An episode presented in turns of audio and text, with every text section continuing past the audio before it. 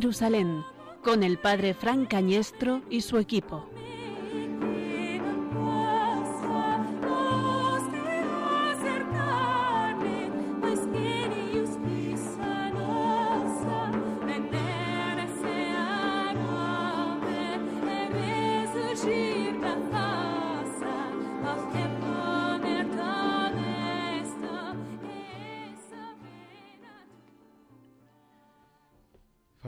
Días para la Pascua. Los sumos sacerdotes y los escribas andaban buscando cómo prender a Jesús a traición y darle muerte, pero decían, no durante las fiestas podría amotinarse el pueblo. Estando Jesús en Betania, en casa de Simón el leproso, sentado a la mesa, llegó una mujer con un frasco de perfume muy caro, de nardo puro. Quebró el frasco y se lo derramó sobre la cabeza. Algunos comentaban indignados, ¿A qué viene este derroche de perfume? Se podía haber vendido por más de trescientos denarios para dárselo a los pobres. Y reprendían a la mujer. Pero Jesús replicó, Dejadla, no la molestéis. Esta obra buena que ha hecho conmigo será recordada siempre donde se proclame el Evangelio.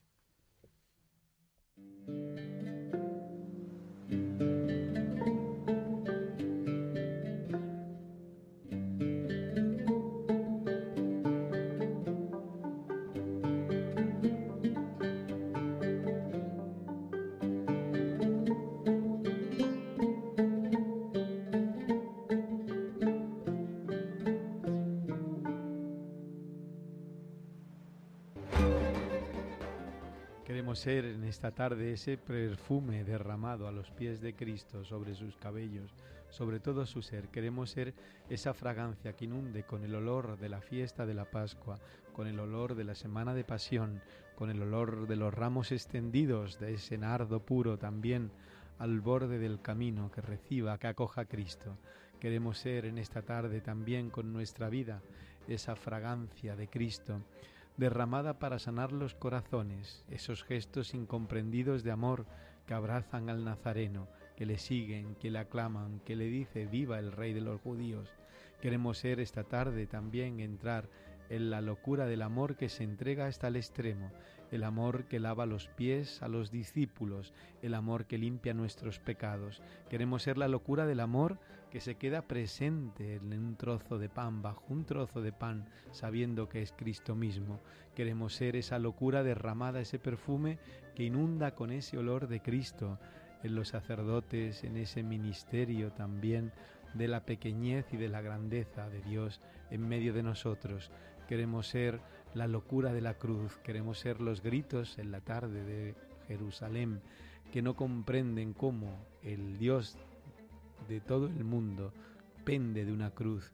Queremos ser la ternura de la Verónica, queremos ser la mansedumbre del Cirineo, queremos ser esta tarde la valentía de la Magdalena, queremos ser esta tarde el amor expectante de María queremos recorrer con todos oyentes, con todos vosotros oyentes de Radio María, los caminos de la pasión, los caminos por los que Cristo entregó su vida por nuestra salvación.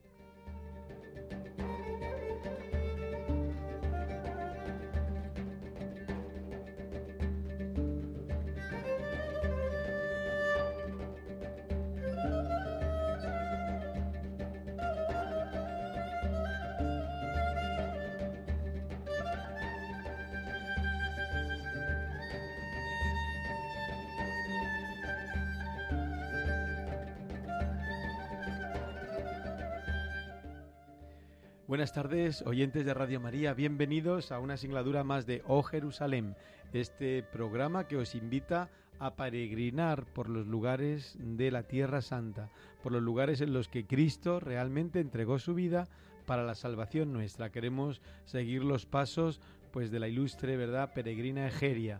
Queremos seguir los pasos de San Francisco, de San Ignacio de Loyola. Queremos emprender también el mismo camino que el Santo Padre Pablo VI, Juan Pablo II, Benedicto, Francisco, recorriendo esos lugares santos. Bienvenidos una tarde más a Oh Jerusalén.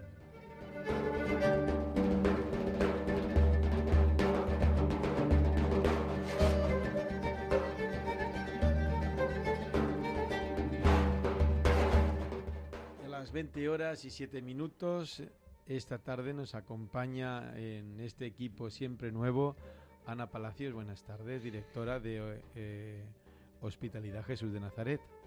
Buenas tardes eh, a todos, buenas tardes radio oyentes y muchísimas gracias, don Francisco, por, por invitarme una vez más a acompañar este maravilloso programa. Esa es tu casa, esta es tu casa, ya lo sabes. Muchísimas gracias, lo sé, lo sé. Y al otro lado de la pecera, aquí tenemos un cristalito donde están todos los mandos de control, ¿verdad? Un chico con barba así y despeinado. Álvaro Gutiérrez, buenas tardes, Álvaro. Buenas tardes. Gracias por estar ahí al, a los mandos, ¿verdad? A los mandos de este maravilloso programa. Pues con estos eh, mimbres haremos este cesto, este cesto que nos quiere llevar peregrinando también hasta Jerusalén, hoy a los lugares de la pasión.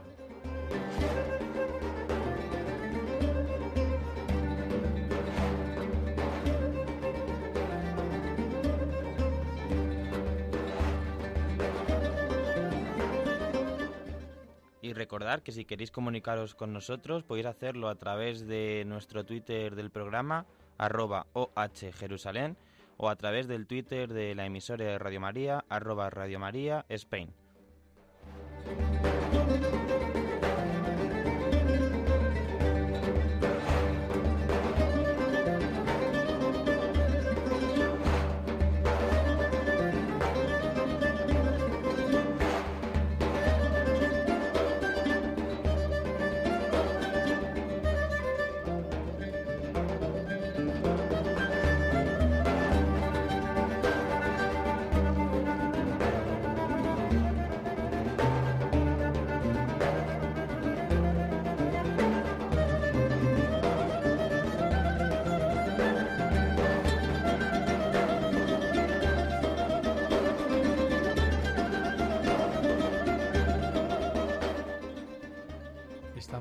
Jerusalén, aquí en Radio María, y hoy queremos hacer un programa distinto. Normalmente en esta temporada nos hemos dedicado a peregrinar con algunos peregrinos ilustres, San Ignacio de Loyola, San Francisco de Asís o el Papa Pablo VI, que, que después de muchos siglos fue aquel Papa que emprendió de nuevo el camino, el camino de vuelta a casa, como él dijo, a la casa de Pedro.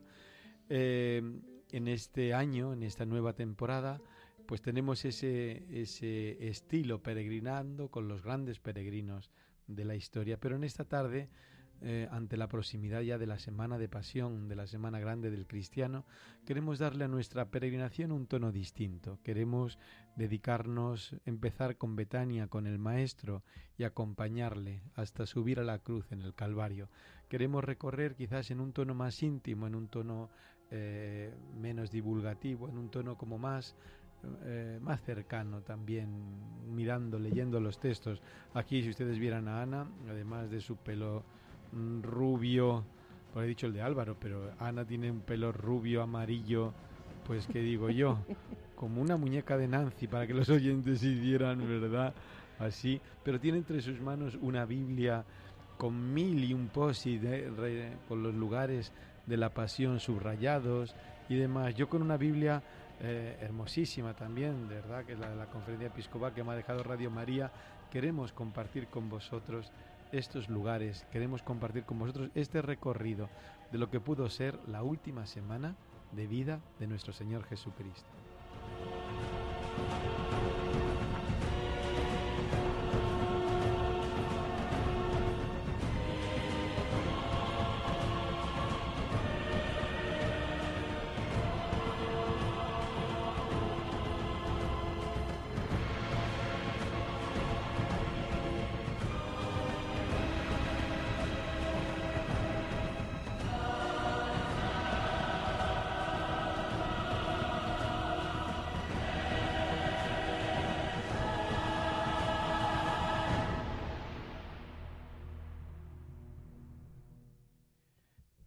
Partimos a las 20 horas y 11 minutos aquí en la península, a las 19 horas 11 minutos es las Islas Canarias, desde Betania. Lo hemos leído al comienzo.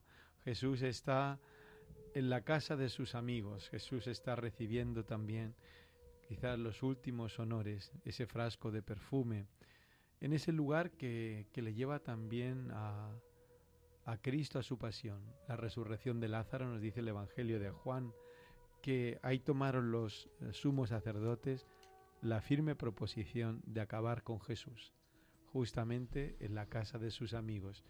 Una de las razones del Evangelio de Juan también es esta, para comprender la pasión. ¿Por qué matan al justo? ¿Por qué matan al Hijo de Dios? ¿Qué, qué era lo que perturbaba la vida la vida del sistema religioso de su tiempo, de las autoridades eh, romanas. ¿Qué es lo que tenía Jesús para tenerlo que matar? Yo les digo que llevo 21 años de sacerdote leyendo la Biblia, tratando de comprender el misterio mismo de Dios, leyendo libros de teología, peregrinando a Jerusalén, que me maravilla, ¿verdad?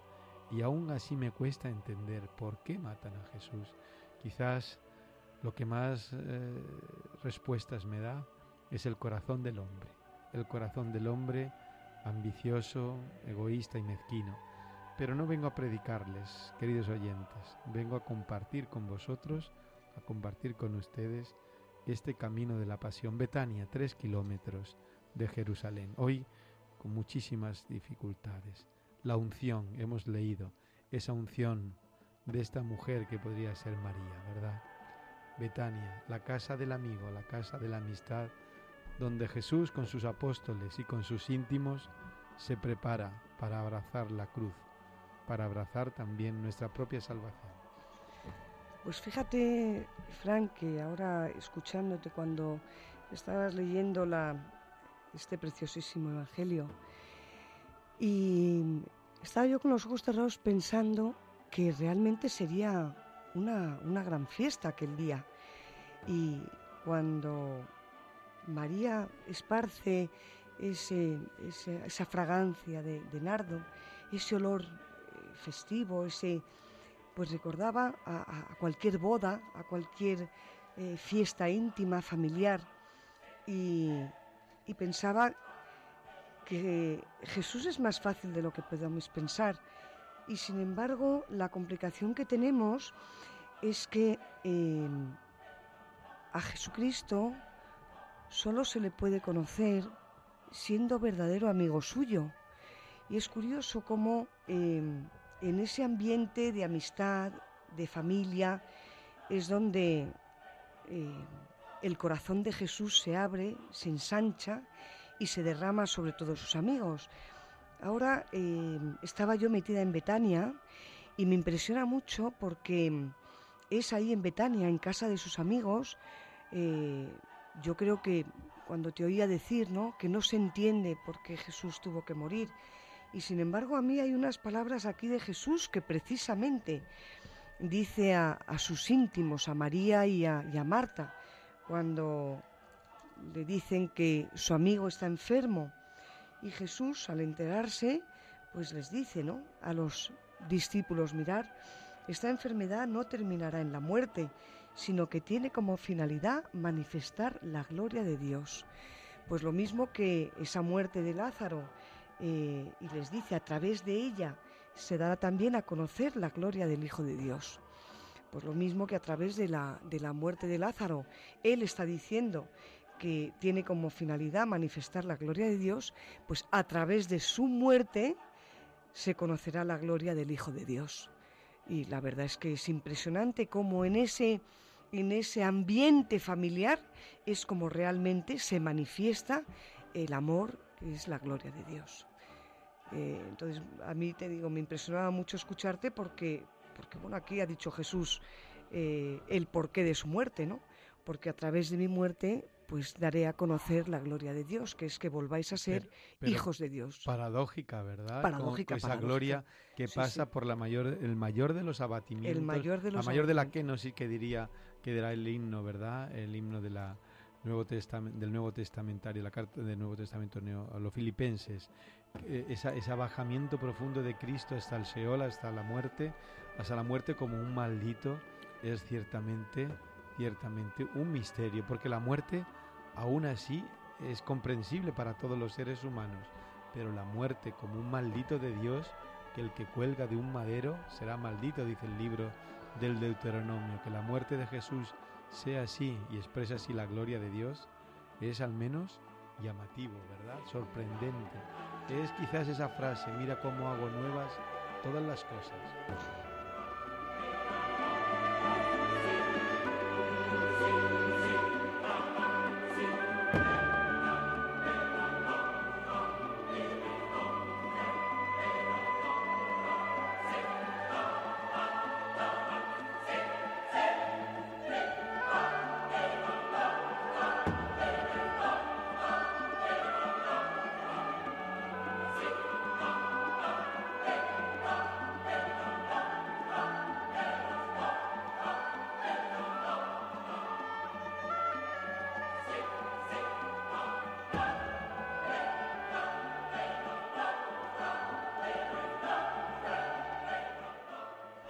Jerusalén, en Radio María, les habla el Padre Fran Cañestro y hoy con nosotros aquí en el estudio Ana Palacios y Álvaro Gutiérrez.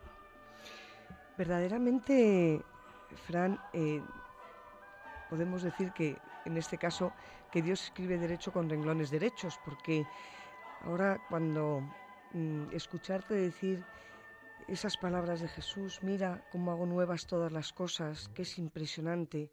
Eh, precisamente en esta noche en el que estamos acompañando a Jesús, en estos días ya previos a su pasión y que de alguna manera nos, nos ayuda a irnos metiendo y a irnos acercando a su corazón, mm, eh, cuando estás eh, metiéndote en todos los, los momentos de Él y, e, y, él tendría ese único pensamiento, ¿no? Cuando llega ante, cuando lo veremos a casa de Caifás, al pretorio, eh, incluso en Getsemaní, cuando le prenden, y al Gólgota, pues él sentía eh, en el corazón y en la mente em, em, ese deseo, ¿no?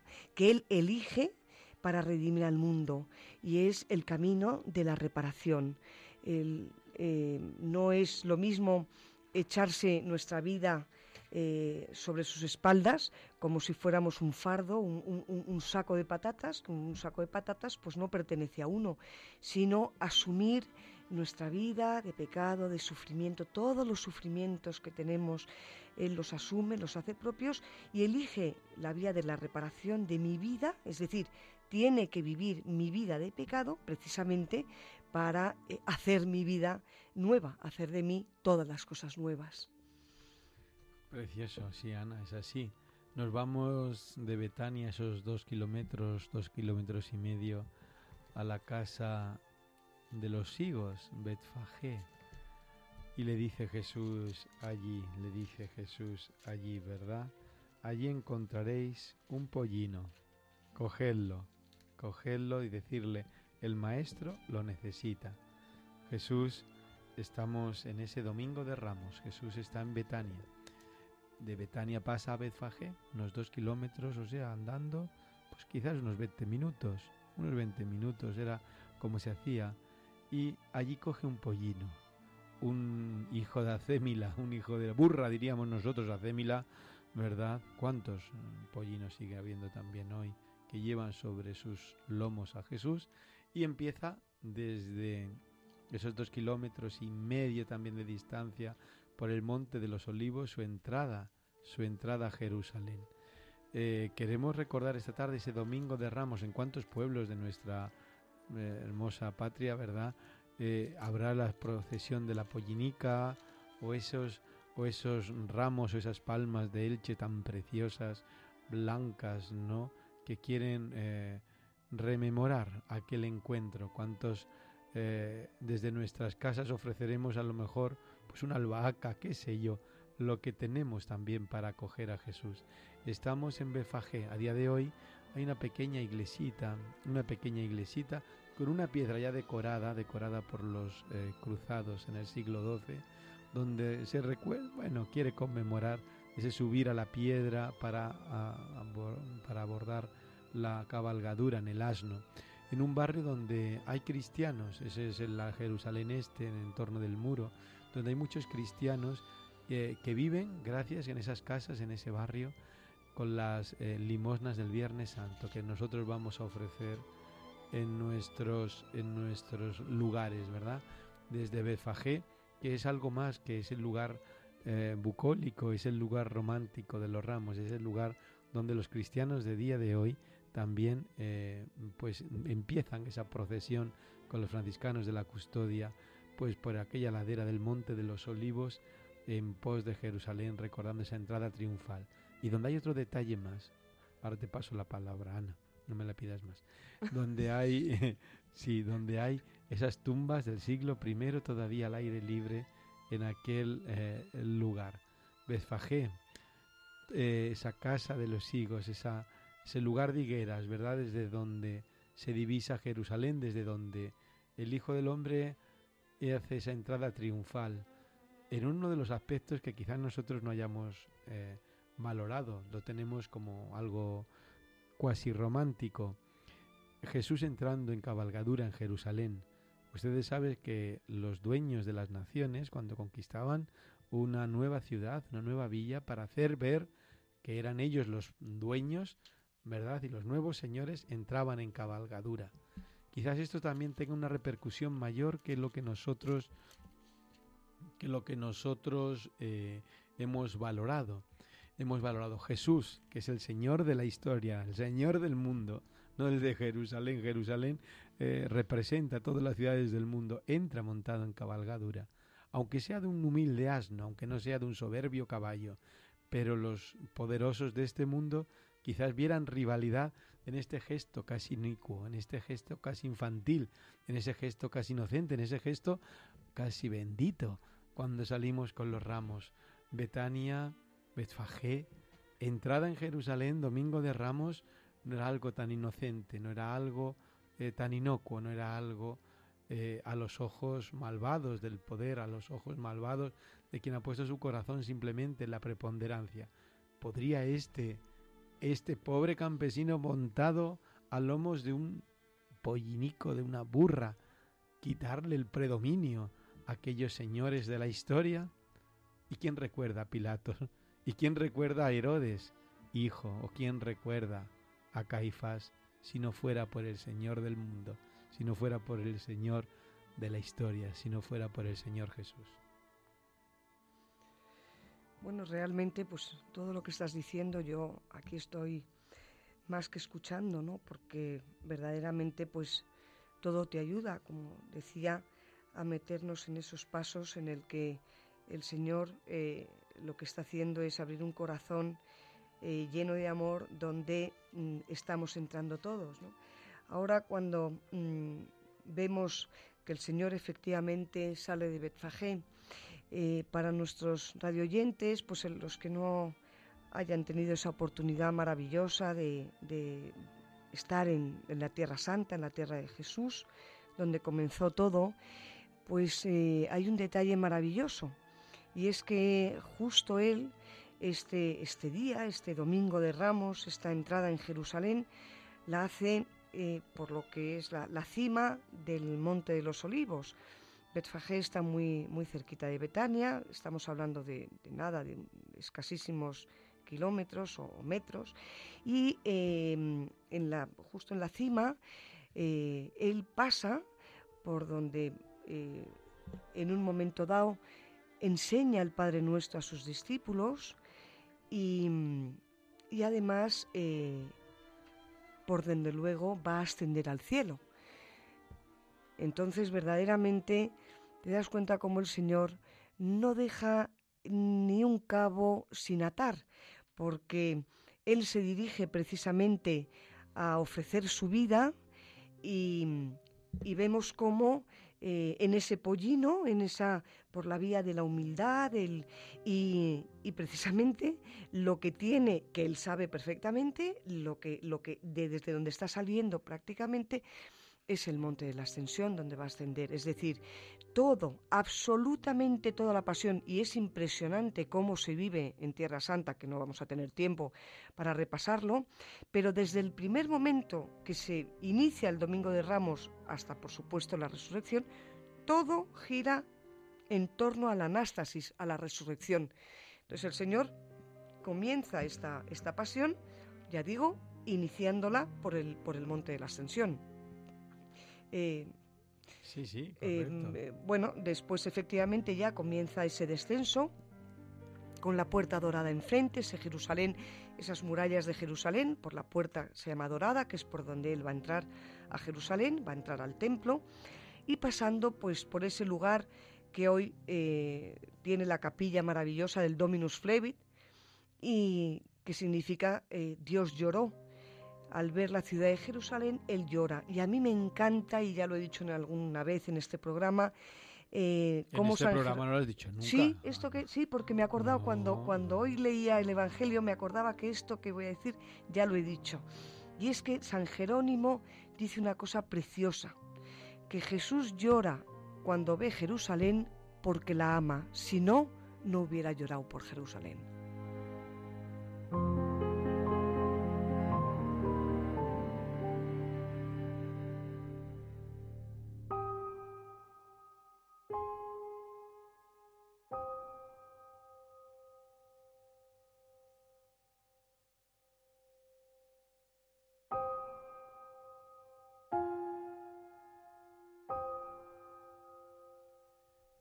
Estamos en O Jerusalén, Radio María, en esta semana, me iba a decir previa a la semana de pasión, pero en estas, casi en este jueves de dolores que no existe, ¿no? Estamos en este contemplando, ¿no? Como en este alto, contemplando la semana grande, la semana santa. Y hay muchas teorías, ¿verdad? Y parece también apoyadas por el Papa Benedicto en una de sus obras. Si la Semana Santa, y alguna vez la abordamos también desde O Jerusalén, cómo fue la Semana Santa de Jesús, cómo fue la Semana Santa del Señor. Eh, ¿Cuándo muere Jesús?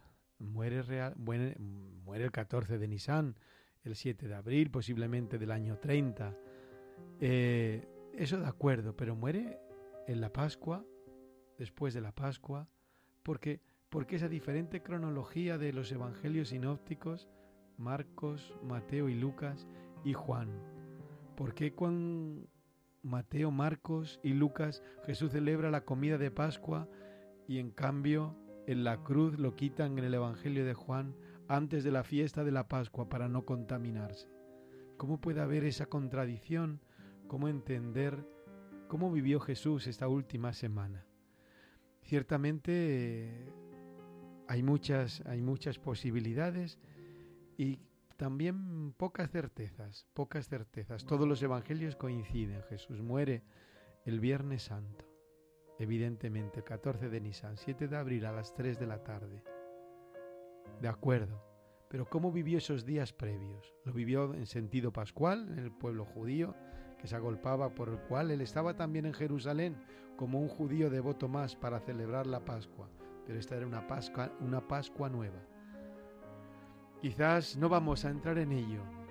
Quizás la semana de pasión, la Semana Santa, fue mucho más intensa que como nosotros hoy la vivimos en este triduo pascual litúrgico, correcto, intensísimo, precioso, bellísimo, profundo, profundo, tumbador diría yo espiritualmente. ¿Quién puede contemplar a un Cristo, a un Hijo de Dios lavando los pies en cada parroquia, en cada centro, en cada lugar?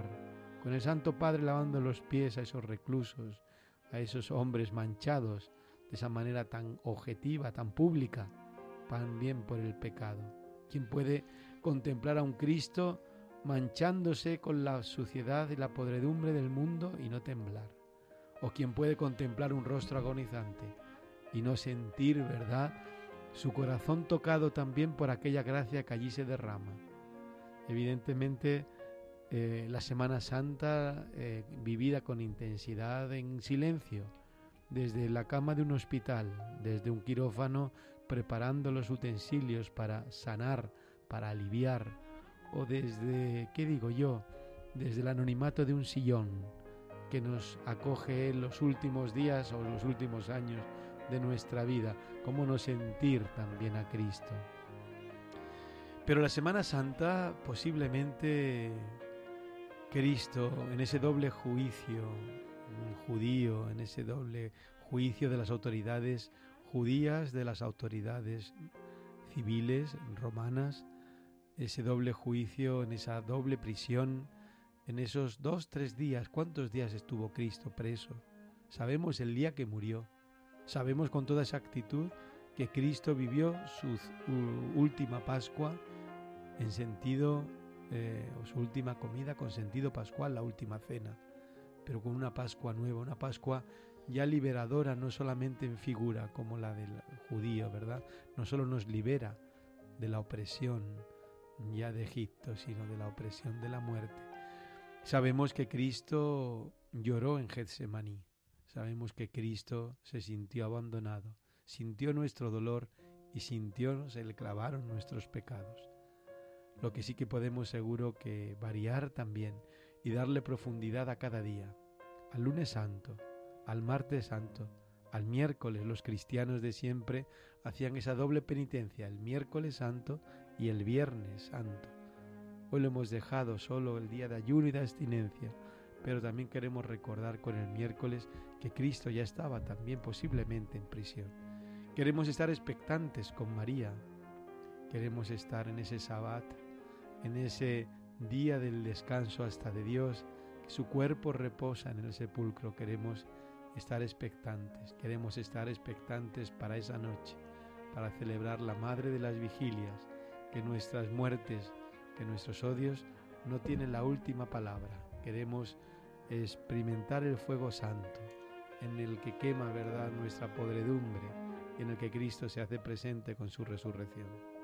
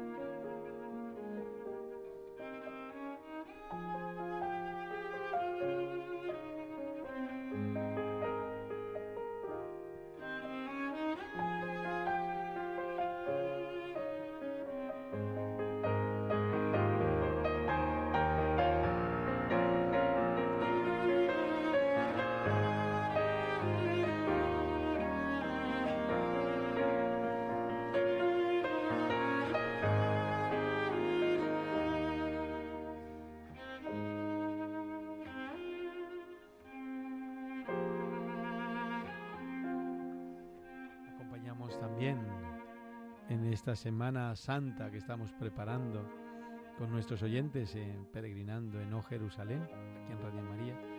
Les habla Fran Cañestro y sacerdote, párroco de San Bonifacio, para más señas aquí en Madrid.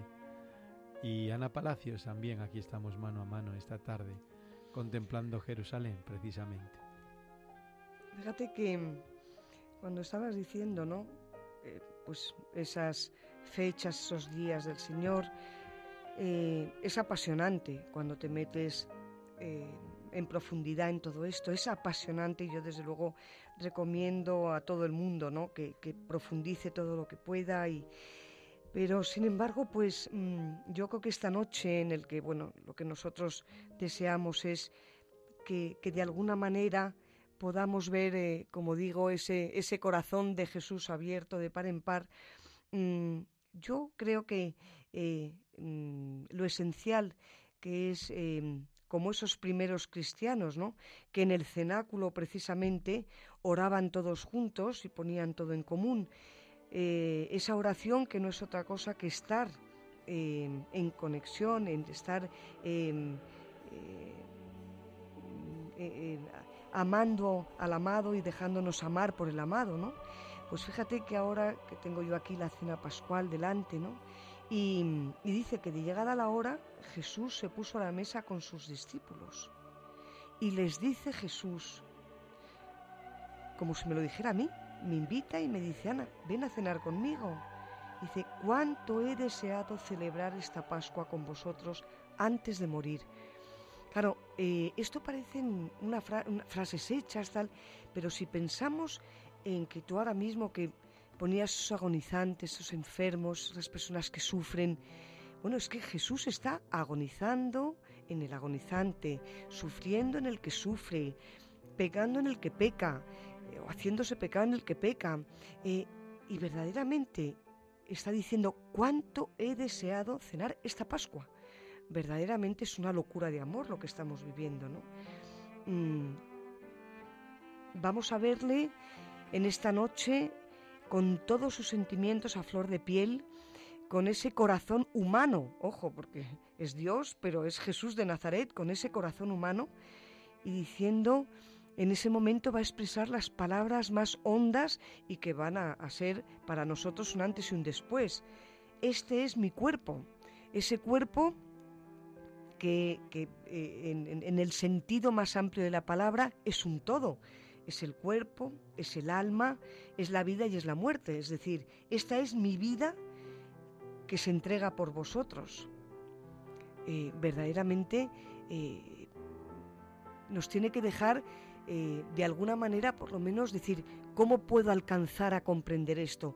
Solo se alcanza a comprender este amor y lo que Jesús está entregando, lo mismo que decía en Betania, cuando llegamos a poder recostarnos en el costado de Jesús.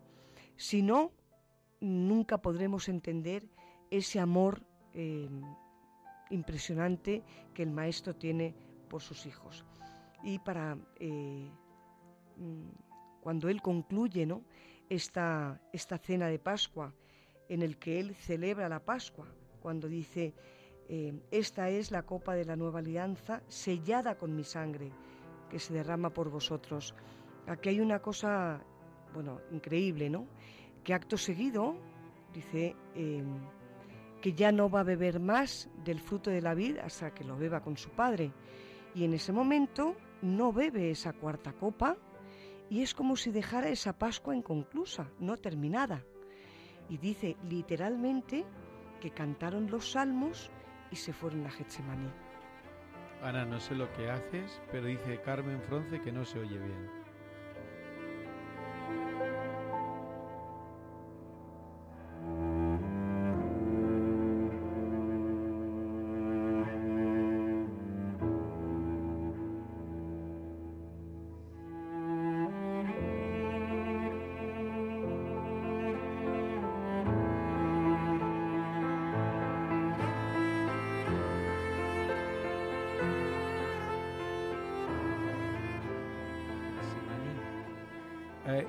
Lugar donde él solía ir, dentro del huerto de los, dentro del monte, perdón, de los olivos, un huerto. Dentro de esa parte grande de los olivos, que tantas cosas como ha dicho Ana antes, hay una pequeña parte donde está el molino, la prensa de aceite, Getsemaní. El aceite de oliva es zumo exprimido de aceituna.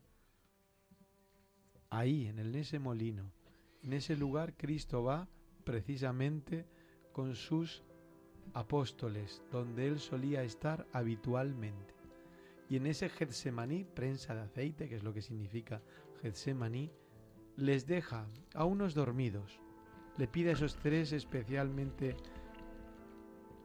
a esos tres amigos especiales que la acompañan en, el Tabor, que la acompañen también en Getsemaní.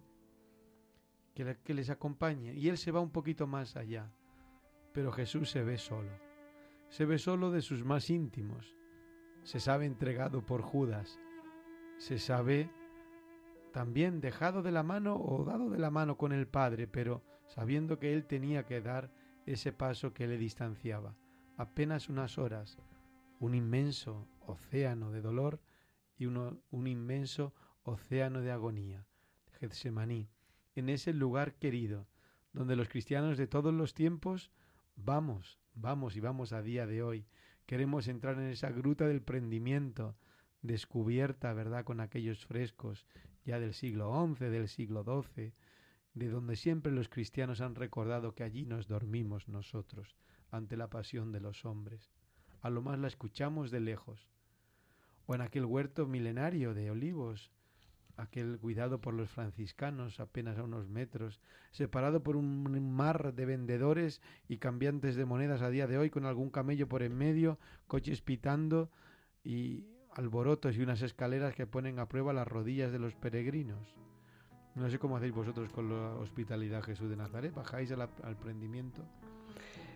Junto a la tumba de María, que está junto a la tumba de la Virgen. Bueno, a la, no, la, nosotros lo que hacemos es, eh, entramos en, la, en Getsemaní, en la, en la roca, tocan la roca y, y, lo que no hacen. Y bueno, sí, sí, también bajamos todo el Monte de los Olivos muchas veces con las sillas de ruedas. Sí, sí, sí, sí.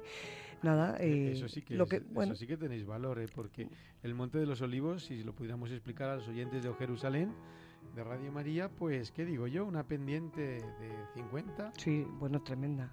De hecho, de hecho tenemos que bajarlo, bajamos con eh, dos o tres personas cada por silla de ruedas. Sí, sí, pero es muy hermoso porque, bueno, pues también las personas que van en silla de ruedas, pues pueden hacer esta, esta peregrinación y, este...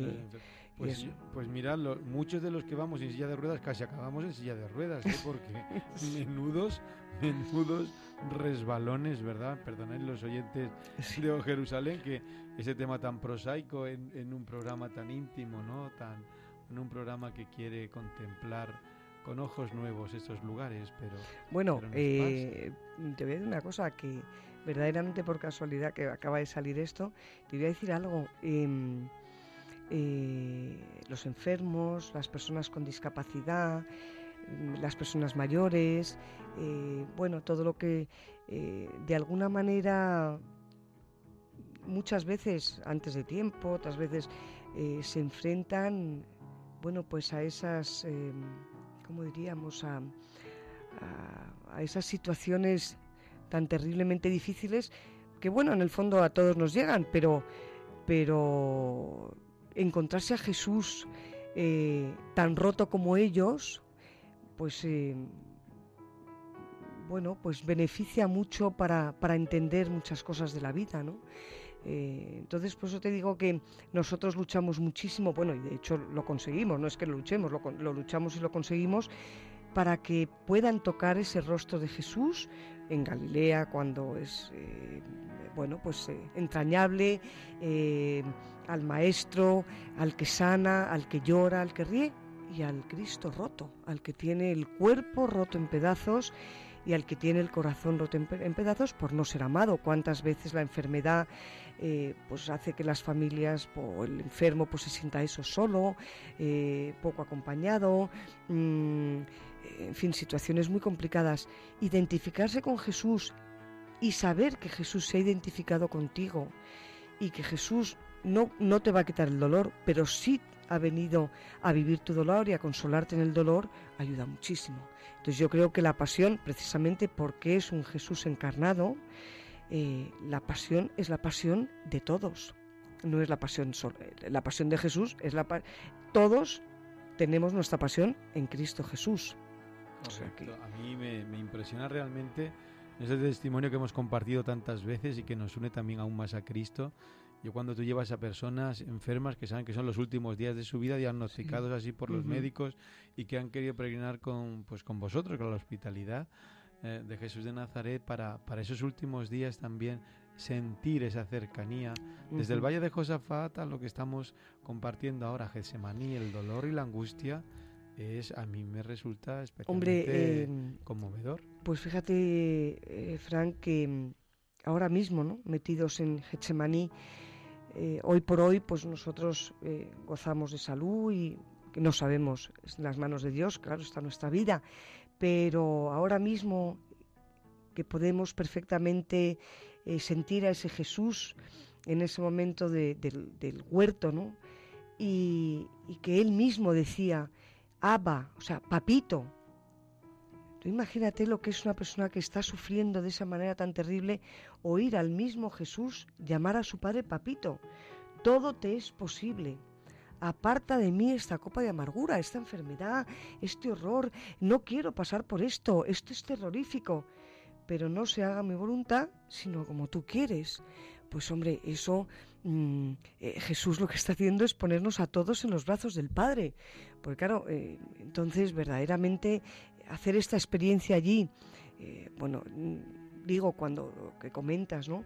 Cuando son situaciones tan difíciles de, y condiciones tan difíciles, no solamente físicas, tenemos la experiencia de de, familias que están viviendo situaciones morales muy complicadas y situaciones familiares muy complicadas y pérdidas de, personas, pues de hijos y de, mm, eh, marido, mujer, hermanos. Y verdaderamente el consuelo de, ese Jesús que está manifestando las entrañas del Padre, el abrazo amoroso del Padre, pues verdaderamente eh, es una experiencia increíble y desde luego que marca un antes y un después en la vida de todo peregrino. De todo peregrino, sí, no, no hay que ir, ¿verdad? Solamente enfermo, pero vosotros que vais con enfermos, sí. es, espectacularmente eh, conmovedor, ¿verdad? Y entrañable. Sí, la verdad es que sí. Sí, vosotros vais con mucha frecuencia, ¿no? Sí, eh, nosotros vamos con mucha frecuencia. Ahora en el 29 de abril eh, salimos con una peregrinación, del 29 de abril al 6 de mayo. Y, bueno, como te digo, no puede faltar la parte de Galilea porque no nos podemos extender. pero claro, En, Galilea el Señor preparó todo el camino para que pudiéramos llegar a entender lo que eh, lo que claro, eh, todo lo que va a ser todo lo que va a ser su pasión y a dónde nos va a llevar su muerte y terminar en ese momento glorioso de la resurrección. Pues te quieres creer que hoy me han llamado de a mí de Israel a ver si puedo llevar un grupo el día 24, a ver si puedo Anda, pues allí estaremos juntos, qué estaremos bien, juntos. Qué bien, sí. Como pues otras veces que hemos coincidido por, las por, las calles. Sin previo aviso, sin previo aviso. Sí, sí, saliendo por la puerta nueva. Por la puerta nueva a encontrarse a Ana con sus enfermos y Es verdad, es verdad. Para, para qué bien. Sí, bueno, nosotros lo, los también los eh, caminos te voy a decir una cosa, eh, gracias a toda la ayuda de los franciscanos que tenemos allí, eh, bueno, es un espectáculo como nos facilitan las peregrinaciones. ¿eh? Sí, sí, es, es, espectacular. Es espectacular. Es espectacular. Desde el principio cuando te necesité, desde el momento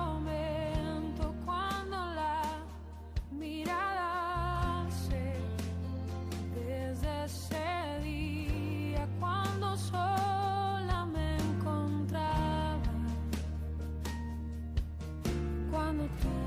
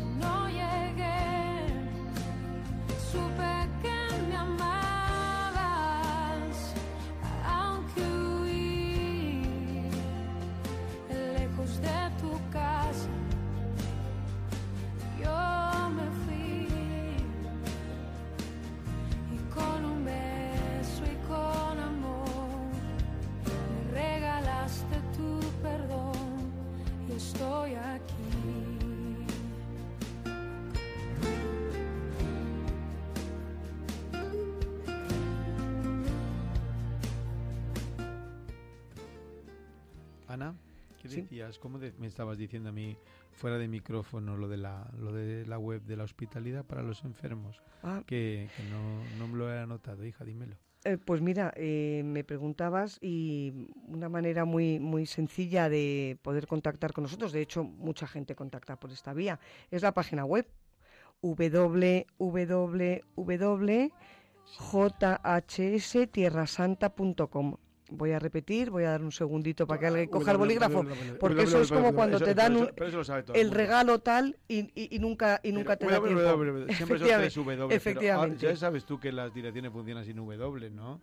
sí, también. Lo sé porque yo me meto sin W, pero bueno, pues.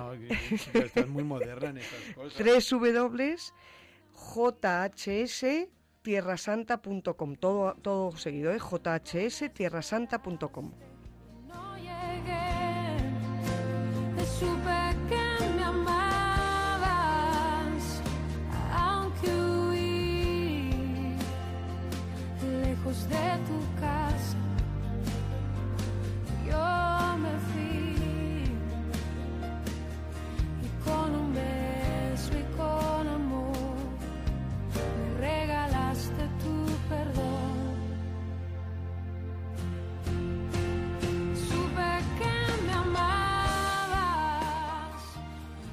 En Gesemaní, estamos en Jerusalén, peregrinando en estos lugares de la pasión, centrando nuestra mirada con un corazón nuevo, pidiéndole al Señor que transforme nuestro corazón con la contemplación de la pasión.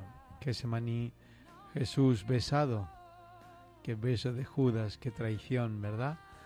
Qué incomprensión. Pedro con la espada, el sueño, la noche, la alevosía, los olivos, la luna llena, la incomprensión, la prisión y la tortura, Jesús conducido por ese torrente cedrón de nuevo, pero ya no con el hombre, con el Señor de la historia, sino con el preso de Caifás, con el preso del Sanedrín, y es llevado entre la soledad después de aquellas lágrimas como de sangre, es llevado a casa de Caifás. Bueno, fíjate que yo, eh, todos sabemos, ¿no? En casa de Caifás, eh, bueno, pues que se produjo esa negación de Pedro, eh, que el Señor ya le había vaticinado, ¿no? antes de que cante el gallo, por segunda vez me habrás negado tres veces. Bueno, pues como no podemos alargarnos, a mí me gustaría quedarme con una sola cosa. Cuando Pedro niega al Señor, pues por miedo, por agobio, por susto, por lo que sea, eh, me quedo en ese momento en el que dice que Jesús le miró y Pedro se, acordó de, de lo que le había dicho el maestro y rompió a llorar. Y yo siempre que estoy allí en casa de Caifás y miro esa piedra donde estaba Pedro, esa, esa excavación, pienso, claro, Pedro se echó a llorar porque se acordó de lo que le había dicho Jesús, me negarás tres veces.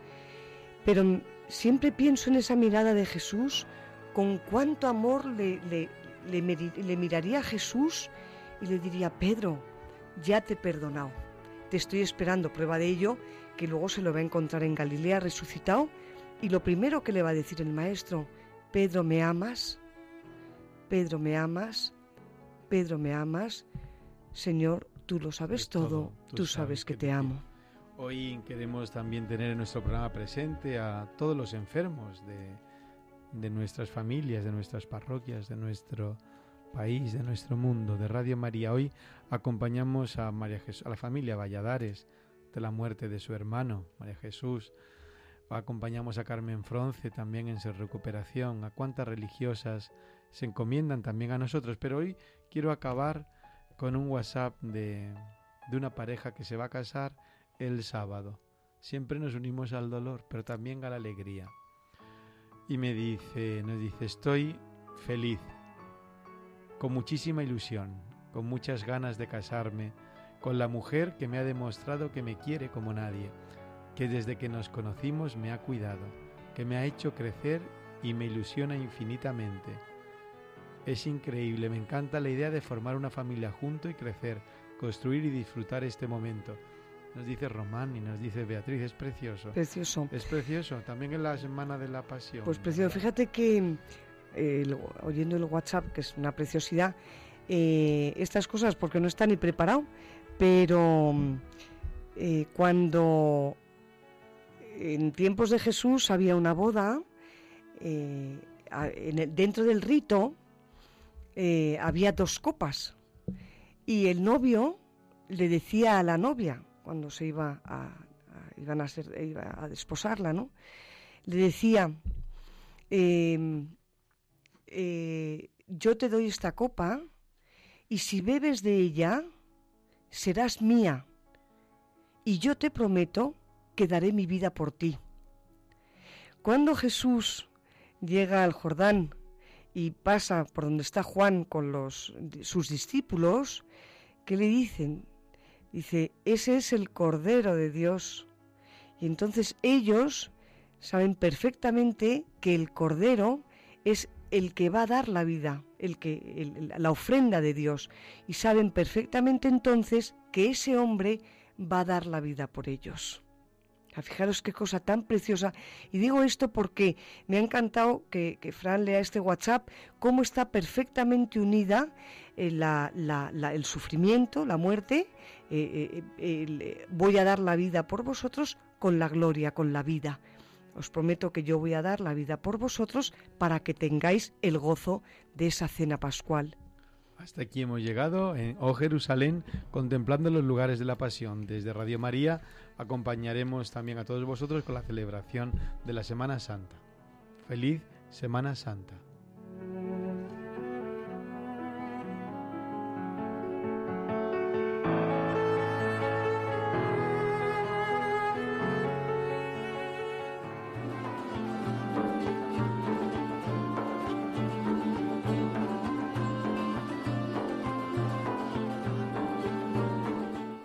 Han escuchado Oh Jerusalén con el padre Frank Cañestro y su equipo.